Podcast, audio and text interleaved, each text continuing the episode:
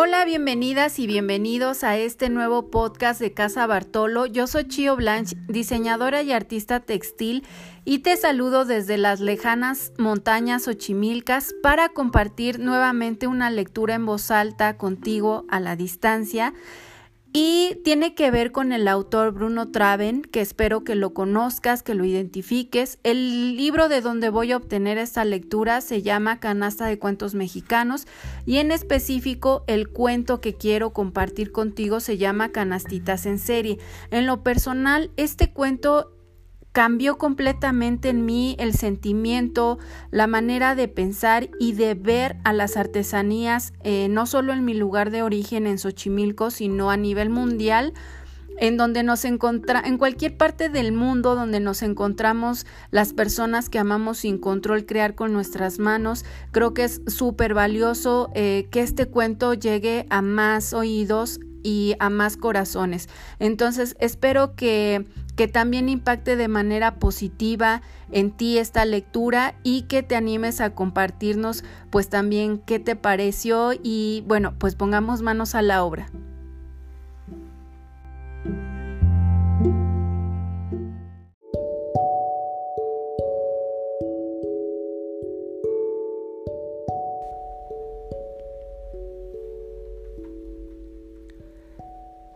Canasta de Cuentos Mexicanos por Bruno Traven. En este libro, el autor nos presenta historias creativas y humorísticas.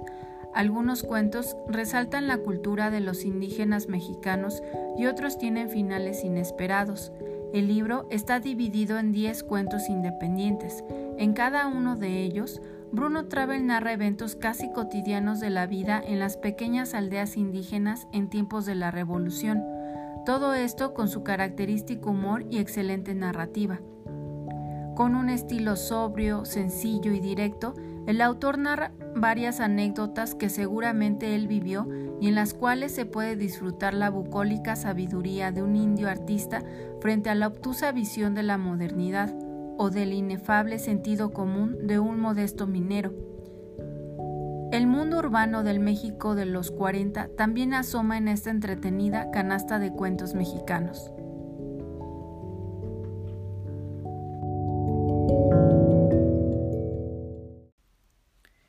El cuento comienza así.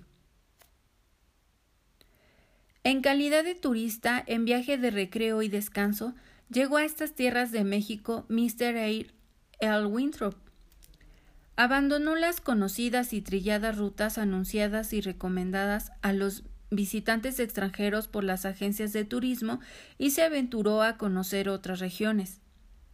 Como hacen tantos otros viajeros, a los pocos días de permanencia en estos rumbos ya tenía bien forjada su opinión, y en su concepto este extraño país salvaje no había sido todavía bien explorado, misión gloriosa sobre la tierra reservada a gente como él.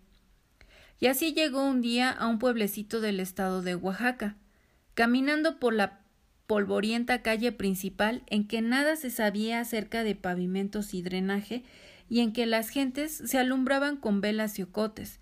Se encontró con un indio sentado en cunclillas a la entrada de su jacal. El indio estaba ocupado haciendo canastitas de paja y otras fibras recogidas en los campos tropicales que rodean el pueblo. El material que empleaba no solo estaba bien preparado, sino ricamente coloreado con tintes que el artesano extraía de diversas plantas e insectos por procedimientos conocidos únicamente por los miembros de su familia. El producto de esta pequeña industria no le bastaba para sostenerse. En realidad vivía de lo que cosechaba de su milpa, tres y media hectáreas de suelo no muy fértil, cuyos rendimientos se obtenían después de mucho sudor, trabajo y constantes preocupaciones sobre la oportunidad de las lluvias y los rayos solares. Hacía canastas cuando terminaba su quehacer en la milpa para aumentar sus pequeños ingresos. Era un humilde campesino, pero la belleza de sus canastitas ponían de manifiesto las dotes artísticas que poseen casi todos estos indios. En cada una se admiraban los más bellos diseños de flores, mariposas, pájaros, ardillas, antílopes, tigres y una veintena más de animales habitantes de la selva. Lo admirable era que aquella sinfonía de colores no estaba pintada sobre la canasta, era parte de ella, pues las fibras teñidas de diferentes tonalidades estaban entretejidas tan hábil y artísticamente que los dibujos podían admirarse igual en el interior que en el exterior de la cesta. Y aquellos adornos eran producidos sin consultar ni seguir previamente dibujo alguno. Iban apareciendo de su imaginación como por arte de magia, y mientras la pieza no estuviera acabada, nadie podía saber cómo quedaría. Una vez terminadas, servían para guardar la costura, como centros de mesa, o bien para poner pequeños objetos y evitar que se extravieran. Algunas señoras las convertían en alajeros o las llenaban de flores. Se podían utilizar de cien maneras.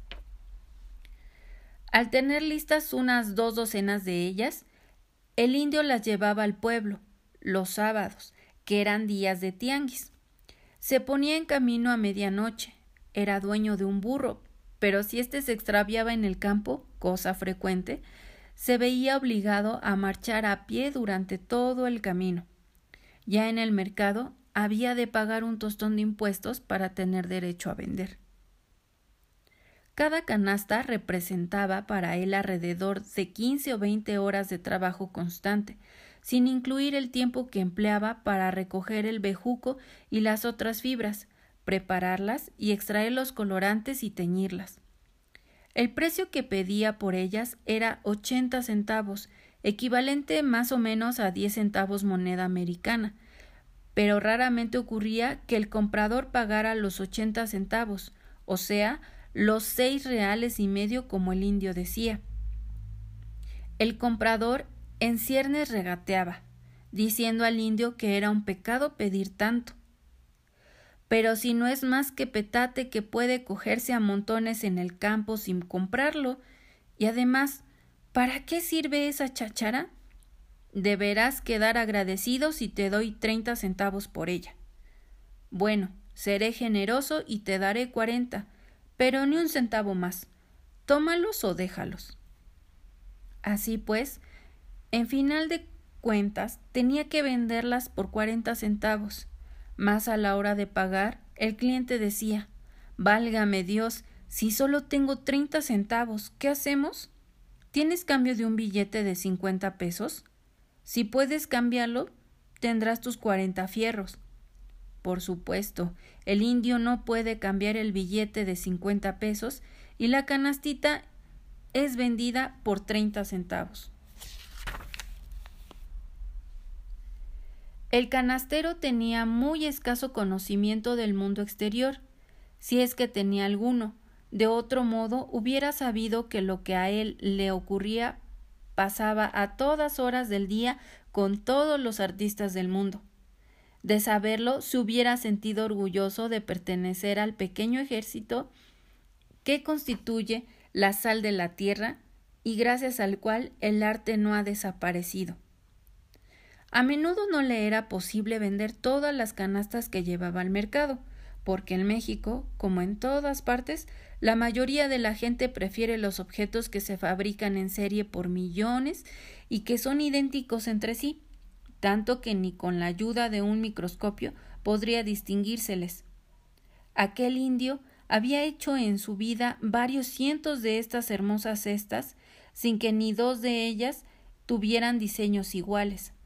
Cada una era una pieza de arte único, tan diferente de otra como puede serlo un murillo de un Reynolds.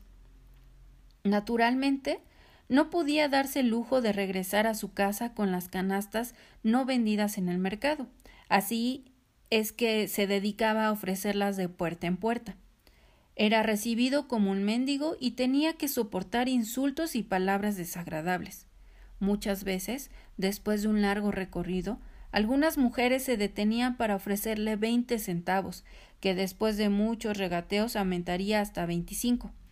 Otras tenía que conformarse con los veinte centavos, y el comprador, generalmente una mujer, tomaba de entre sus manos la pequeña maravilla y la arrojaba descuidadamente sobre la mesa más próxima, y ante los ojos del indio como significando bueno, me quedo con esta chuchería solo por caridad.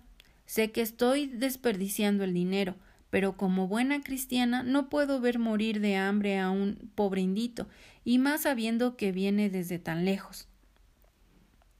El razonamiento le recuerda algo práctico y deteniendo al indio le dice ¿De dónde eres, indito? Ah, sí, magnífico, con que de esa pequeña aldea. Pues óyeme, ¿podrías traerme el próximo sábado tres guajolotes? Pero han de ser bien gordos, pesados y, mucho más baratos.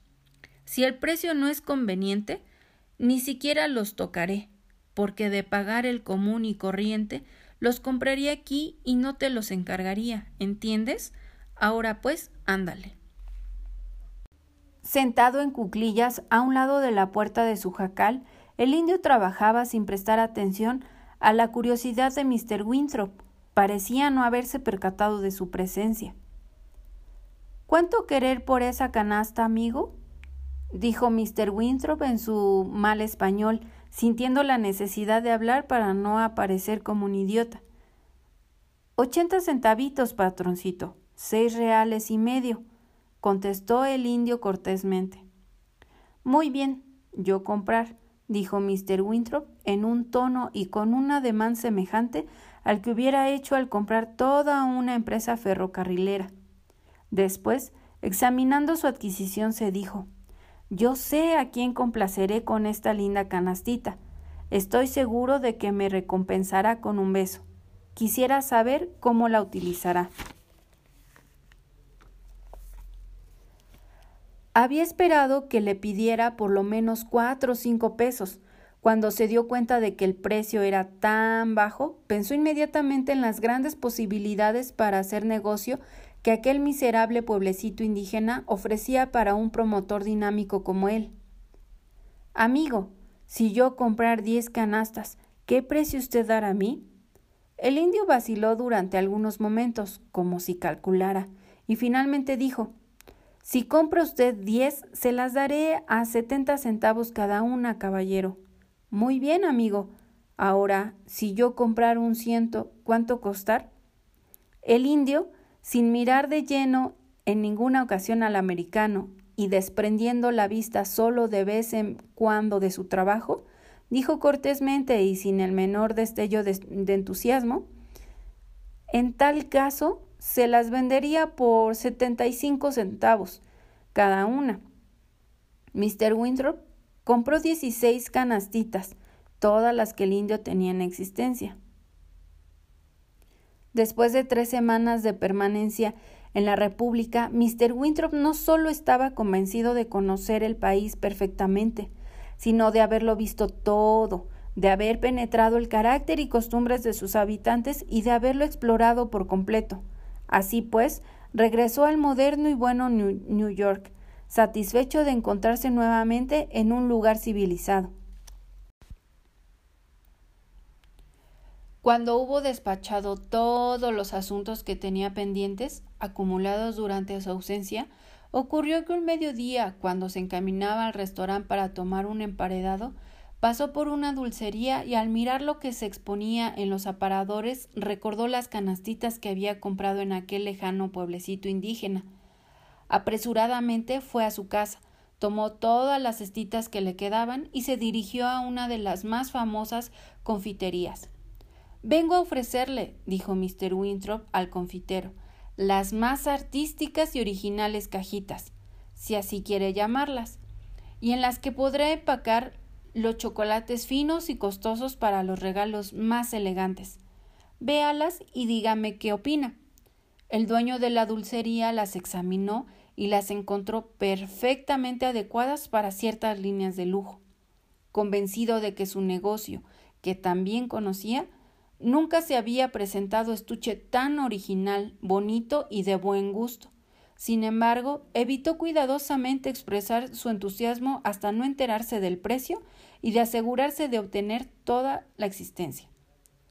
Alzando los hombros dijo Bueno, en realidad no sé. Si me pregunta usted, Le diré que no es esto exactamente lo que busco. En cualquier forma, podríamos probar, desde luego. Todo depende del precio.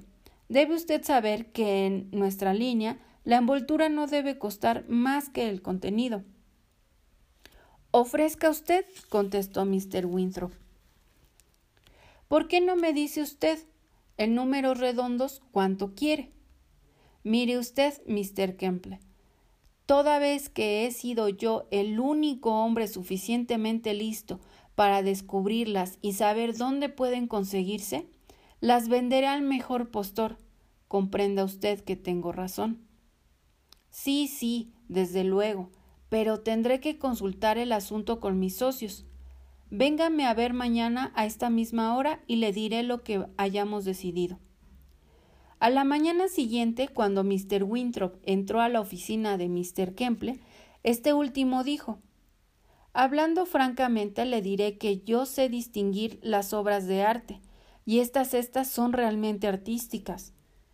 En cualquier forma, nosotros no vendemos arte, usted lo sabe, sino dulces. Por lo tanto, considerando que solo podremos utilizarlas como envoltura de fantasía para nuestro mejor praline francés, no podremos pagar por ellas el precio de un objeto de arte. Eso debe usted comprenderlo, señor. ¿Cómo dijo que se llamaba? Ah, sí, Mr. Winthrop. Pues bien, Mr. Winthrop, para mí solamente son una envoltura de alta calidad, hecha a mano, pero envoltura al fin. Y ahora le diré cuál es nuestra oferta. Ya sabrá si aceptarla o no. Lo más que pagaremos por ellas será un dólar y cuarto por cada una y ni un centavo más. ¿Qué le parece? Mr. Winthrop hizo un gesto como si le hubieran golpeado la cabeza. El confitero, interpretando mal el gesto de Mr. Winthrop, dijo rápidamente Bueno, bueno, no hay razón para disgustarse. Tal vez podemos mejorarlo un poco, digamos unos cincuenta la pieza. Que sea unos setenta y cinco, dijo Mr. Winthrop, respirando profundamente y enjugándose el sudor de la frente. Vendidas. Unos setenta y cinco puestas en el puerto de Nueva York. No pagaré los derechos al recibirlas. Y usted el embarque. ¿Aceptado? Aceptado, contestó Mr. Winthrop cerrando el trato. Hay una condición, agregó el confitero cuando Mr. Winthrop se disponía a salir. Uno o dos cientos no nos servirán de nada, ni siquiera pagarían el anuncio. Lo menos que puede usted entregar son diez mil o mil docenas si le parece mejor. Y, además, deben ser por lo menos en veinte dibujos diferentes. Puedo asegurarle que las puedo surtir en 60 dibujos diferentes. Perfectamente. ¿Y está usted seguro que podrá entregar las diez mil docenas en octubre? Absolutamente seguro, dijo Mr. Winthrop y firmó el contrato. Mr. Winthrop emprendió el viaje de regreso al pueblecito para obtener las doce mil canastas. Durante todo el vuelo sostuvo una libreta en la mano izquierda, un lápiz en la derecha y escribió cifras y cifras, largas columnas de números, para determinar exactamente qué tan rico sería cuando realizara el negocio. Hablaba solo y se contestaba, tanto que sus compañeros de viaje le creyeron trastornado. Tan pronto como llegue al pueblo, decía para sí, conseguiré a algún paisano mío que se encuentre muy bruja y a quien le pagaré ochenta bueno, diremos cien pesos a la semana. Lo mandaré a ese miserable pueblecito para que establezca en él su, su cuartel general y se encargue de vigilar la producción y de hacer el embarque y el empaque. No podremos, no tendremos pérdidas por roturas ni por extravío. Bonito, lindo negocio este. Las cestas prácticamente no pesan. Así que es que el embarque costará cualquier cosa, diremos cinco centavos pieza cuando mucho. Y por lo que yo sé, no hay que pagar derechos especiales sobre ellas, pero si los hubiere, no pasaría de cinco centavos tampoco. Y esto los paga el comprador. Así pues, ¿cuánto llevo?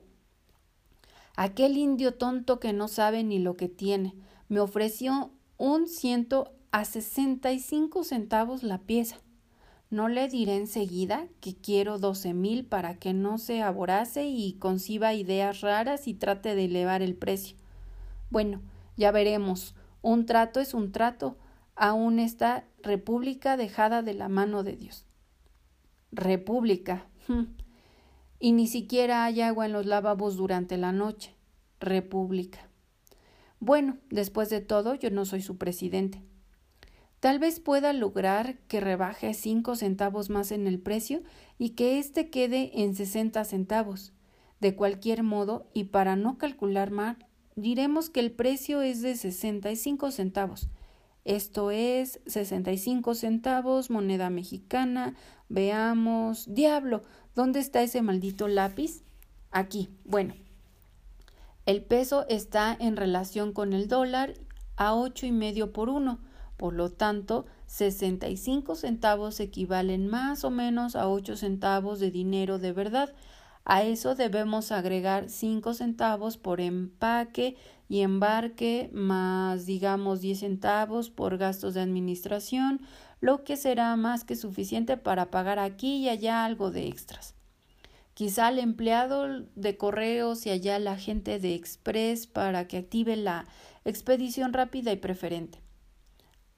Ahora agregaremos otros cinco centavos para gastos imprevistos y así estaremos completamente a salvo. Sumando todo ello, mal rayo. ¿Dónde está otra vez ese maldito lápiz? Vaya, aquí está. La orden es por mil docenas. Magnífico. Me quedan alrededor de veinte mil dólares limpiecitos. Veinte mil del alma para el bolsillo de un humilde servidor. Caramba, sería capaz de besarlos. Después de todo, esta república no está tan atrasada como parece. En realidad es un gran país, admirable. Se puede hacer dinero en esta tierra. Montones de dinero, siempre que se trate de tipos tan listos como yo. Con la cabeza llena de humo, llegó por la tarde al pueblecito de Oaxaca encontró a su amigo indio sentado en el pórtico de su jacalito, en la misma postura en la que lo dejara. Tal parecía que no se había movido de su lugar desde que Mr. Winthrop abandonara el pueblo para volver a Nueva York. ¿Cómo está usted, amigo? saludó el americano con una amplia sonrisa en los labios. El indio se levantó, se quitó el sombrero e inclinando cortésmente dijo con voz suave Bienvenido, patroncito. Muy buenas tardes. Ya sabe que puede usted disponer de mí y de esta su casa. Volvió a inclinarse y se sentó, cuidadosamente por hacerlo.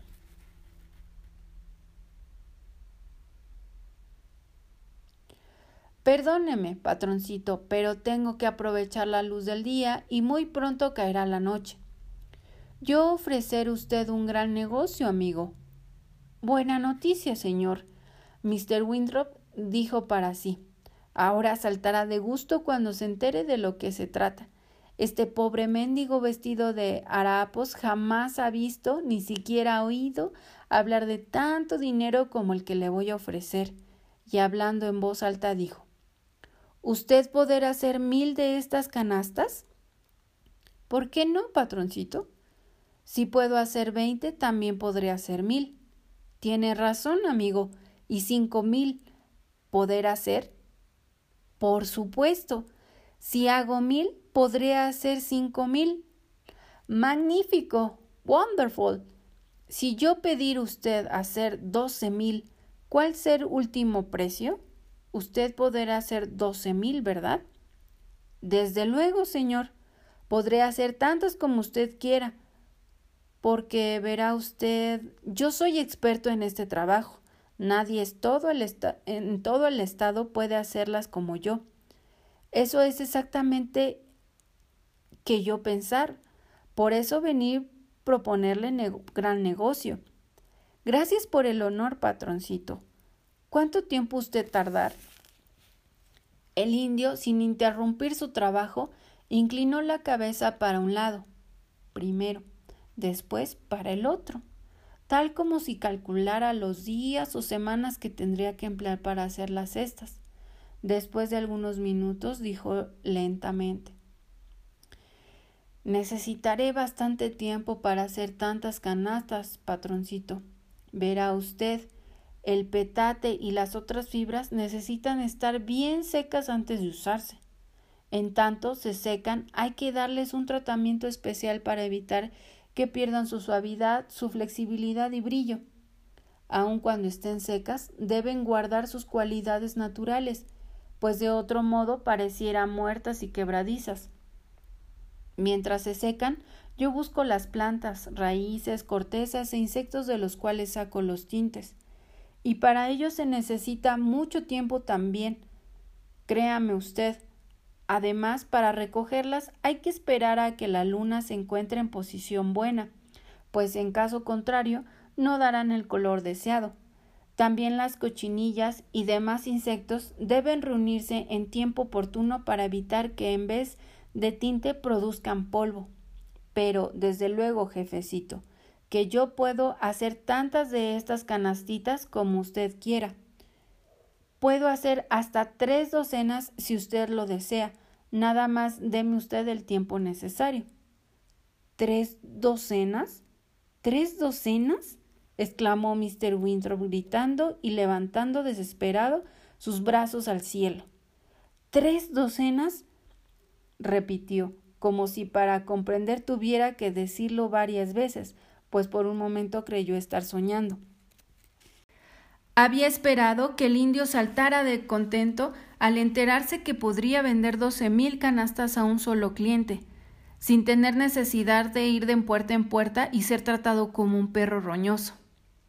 Mr. Winthrop había visto cómo algunos vendedores de automóviles se volvían locos y bailaban como ninguno indio lo hace, ni durante una ceremonia religiosa cuando alguien les compraba en dinero contante y sonante diez carros de una vez.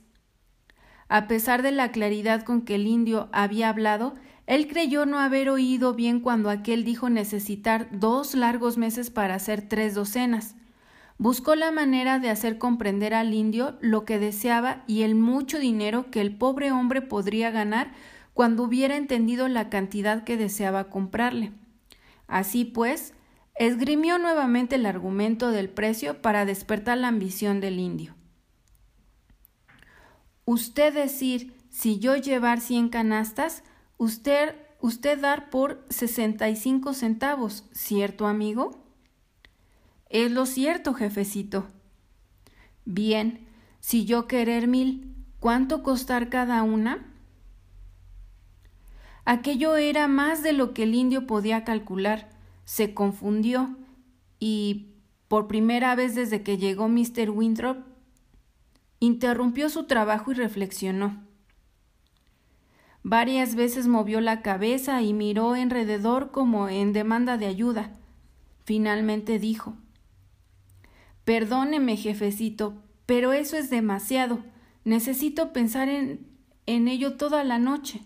Mañana, si puede usted honrarme, vuelva y le daré mi respuesta, patroncito. Cuando Mr. Winthrop volvió al día siguiente, encontró al indio como de costumbre, sentado en cuclillas bajo el techo de palma del pórtico, trabajando en sus canastas. ¿Ya calcular usted precio por mil? le preguntó en cuanto llegó, sin tomarse el trabajo de dar los buenos días. Sí, patroncito, buenos días tenga su merced.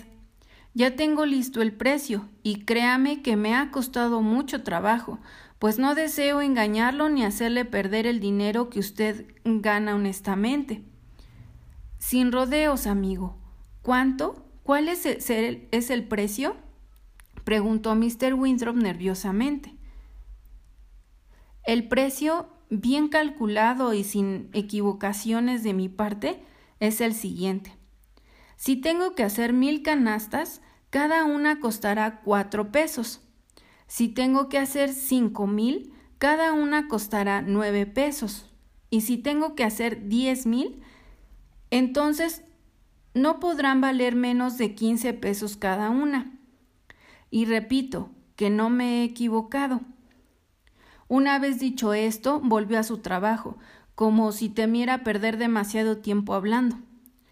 Mr. Winthrop pensó que, tal vez debido a sus pocos conocimientos de aquel idioma extraño, comprendía mal. ¿Usted decir costar quince pesos cada canasta si yo comprar diez mil? Eso es, exactamente, y sin lugar a equivocación, lo que he dicho, patroncito, contestó el indio cortés y suavemente.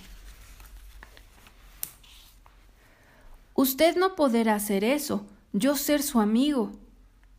Sí, patroncito, ya lo sé, y no dudo de sus palabras. Bueno, yo tener paciencia y discutir despacio. Usted decir yo comprar un ciento, costar 65 centavos cada una. Sí, jefecito, eso es lo que dije. Si compra usted 100, se las daré por 65 centavitos la pieza. Suponiendo que tuviera yo 100, que no tengo. Sí, sí, yo saber. Mr. Winthrop sentía volverse loco en cualquier momento. Bien, yo no comprender por qué no poder venderme doce mil mismo precio no querer regatear, pero no comprender usted subir precio terrible cuando yo comprar más de cien. Bueno, patroncito, ¿qué es lo que usted no comprende? La cosa es bien sencilla. Mil canastitas me cuestan cien veces más trabajo que una docena, y doce mil toman tanto tiempo y trabajo que no podría terminarlas ni en un siglo. Cualquier persona sensata y honesta puede verlo claramente. Claro que si la persona no es ni sensata ni honesta, no podrá comprender las cosas en la misma forma en que nosotros aquí las entendemos. Para mil canastitas se necesita mucho más petate que para cien, así como mayor cantidad de plantas, raíces, cortezas y cochinillas para pintarlas. No es nada más meterse en la maleza y recoger las cosas necesarias. Una raíz con el buen tinte violeta puede costarme cuatro o cinco días de búsqueda en la selva, y posiblemente usted no tiene idea del tiempo necesario para preparar las fibras.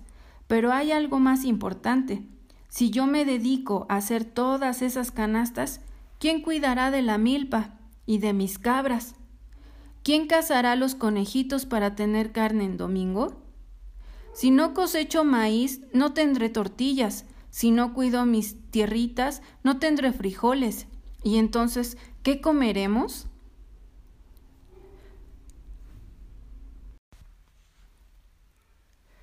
Yo darle mucho dinero por sus canastas, usted poder comprar todo el maíz y frijol y mucho, mucho más. Eso es lo que usted cree, patroncito. Pero mire, de la cosecha del maíz que yo siembro puedo estar seguro, pero del que cultivan otros es difícil. Supongamos que todos los otros indios se dedican, como yo, a hacer canastas. Entonces, ¿quién cuida el maíz y el frijol? Entonces tendremos que morir por falta de alimento. ¿Usted no tener algunos parientes aquí? dijo Mr. Winthrop desesperado al ver cómo se iban esfumando uno a uno sus veinte mil dólares. Casi todos los habitantes del pueblo son mis parientes, tengo bastantes. ¿No poder ellos cuidar su milpa y sus animales y usted hacer canastas para mí? Podrían hacerlo, patroncito, pero ¿quién cuidará entonces de las suyas y de sus cabras si ellos se dedican a cuidar las mías? Y si les pido que me ayuden a hacer canastas para terminar más pronto, el resultado es el mismo. Nadie trabajaría las milpas, y el maíz y el frijol se pondrían por las nubes, y no podríamos comprarlos y moriríamos. Todas las cosas que necesitamos para vivir costarían tanto que me sería imposible, vendiendo las canastitas a sesenta y cinco centavos cada una, comprar siquiera un grano de sal por ese precio. Ahora comprenderá usted, jefecito, ¿por qué me es imposible venderle las canastas a menos de quince pesos cada una?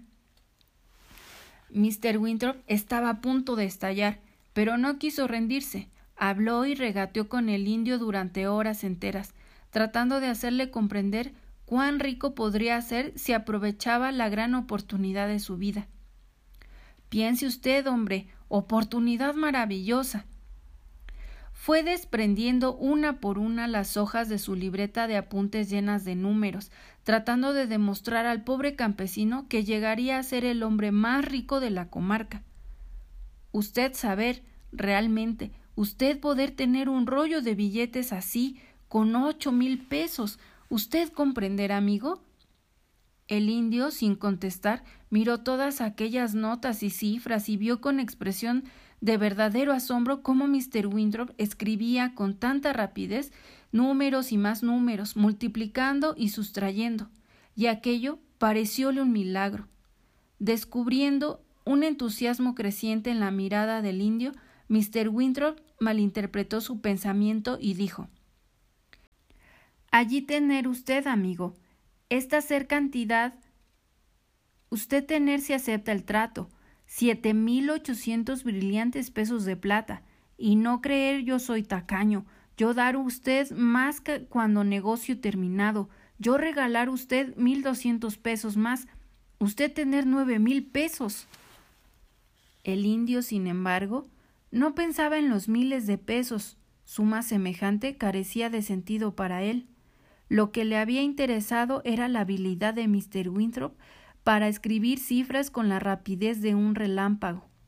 Esto era lo que lo tenía maravillado. Y ahora, ¿qué decir, amigo? Ser buena mi proposición, ¿no? Diga sí, y yo darle un adelanto de quinientos pesos, luego, luego. Como dije a usted antes, patroncito, el precio es aún de quince pesos cada una.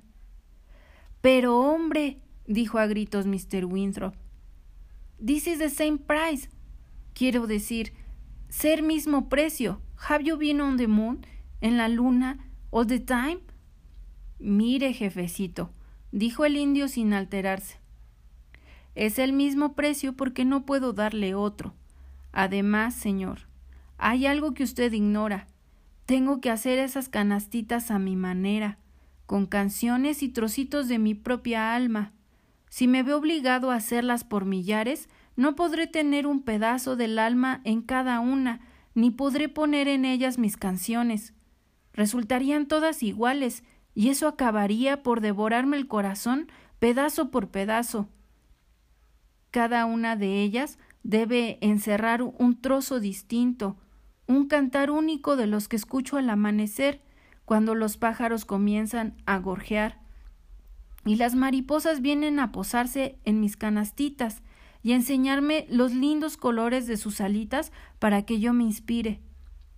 Y ellas se acercan porque gustan también de los bellos tonos que mis canastitas lucen. Y ahora, jefecito, perdóneme, pero he perdido ya mucho tiempo aun cuando ha sido un gran honor y he tenido mucho placer al escuchar la plática de un caballero tan distinguido como usted. Pero pasado mañana es día de plaza en el pueblo y tengo que acabar las canastas para llevarlas allá. Le agradezco mucho su visita. Adiosito. Una vez de regreso en Nueva York, Mr. Winthrop, que sufría de alta presión arterial, penetró como huracán en la oficina privada del confitero, a quien externó sus motivos para deshacer el contrato explicándole furioso. Al diablo con esos condenados indios. No comprenden nada. No se puede tratar negocio alguno con ellos. Créame, no tienen remedio ni ellos ni ese su país tan raro. Lo que me sorprende es que vivan, que puedan seguir viviendo en semejantes condiciones. No hay esperanza para ellos, ni las habrá en muchos siglos. De veras, yo sé de qué hablo. Nueva York no fue, pues, saturada de estas bellas y excelentes obras de arte. Y así se evitó que en los botes de basura americanos aparecieran, sucias y despreciadas las policromadas canastitas tejidas con poemas no cantados, con pedacitos de alma y gotas de sangre del corazón de un indio mexicano.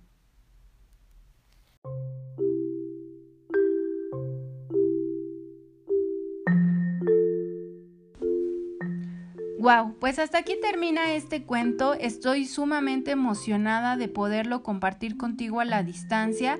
Muchísimas gracias por haber llegado hasta aquí, hasta el final. Eh, estoy en lo personal, a mí me gusta mucho hacer la, la, reflexión de esta lectura en cuanto al valor que le damos a nuestras creaciones.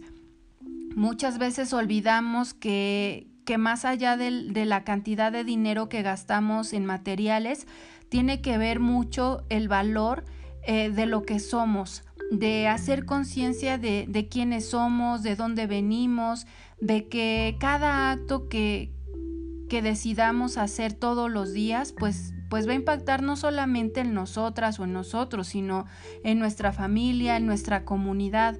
Es sumamente eh, maravilloso hacer conciencia sobre este valor y que al final cuando nosotros creamos con nuestras manos estamos eh, conectando con, con los materiales de una manera sumamente especial y que el mensaje que les queremos dar a las personas que lo ven, que lo tocan y que incluso lo compran, pues va más allá de solo es una pieza bonita, sino que estamos transmitiendo nuestra historia, nuestro, nuestra esencia. Entonces es algo que no debemos de olvidar y que por eso pues yo no quise pasar por alto el, el compartir contigo este cuento. Espero que te animes a pues a contarnos qué te pareció. Lo puedes hacer a través de del correo de holachioblancha.gmail.com o también lo puedes hacer en el grupo privado que tenemos para este curso Bordando Flores Online. Eh, que es un grupo privado en Facebook. Entonces, de una u otra forma lo puedes hacer. Nos encantaría leerte. Estamos sumamente agradecidos de, de haber podido contactar contigo a donde quiera que, que estés escuchando este podcast. Yo te saludo desde las lejanas montañas eh, Xochimilcas y te mando muchísimos abrazos y besos bordados. No olvides el poder creador que tienes en tus manos.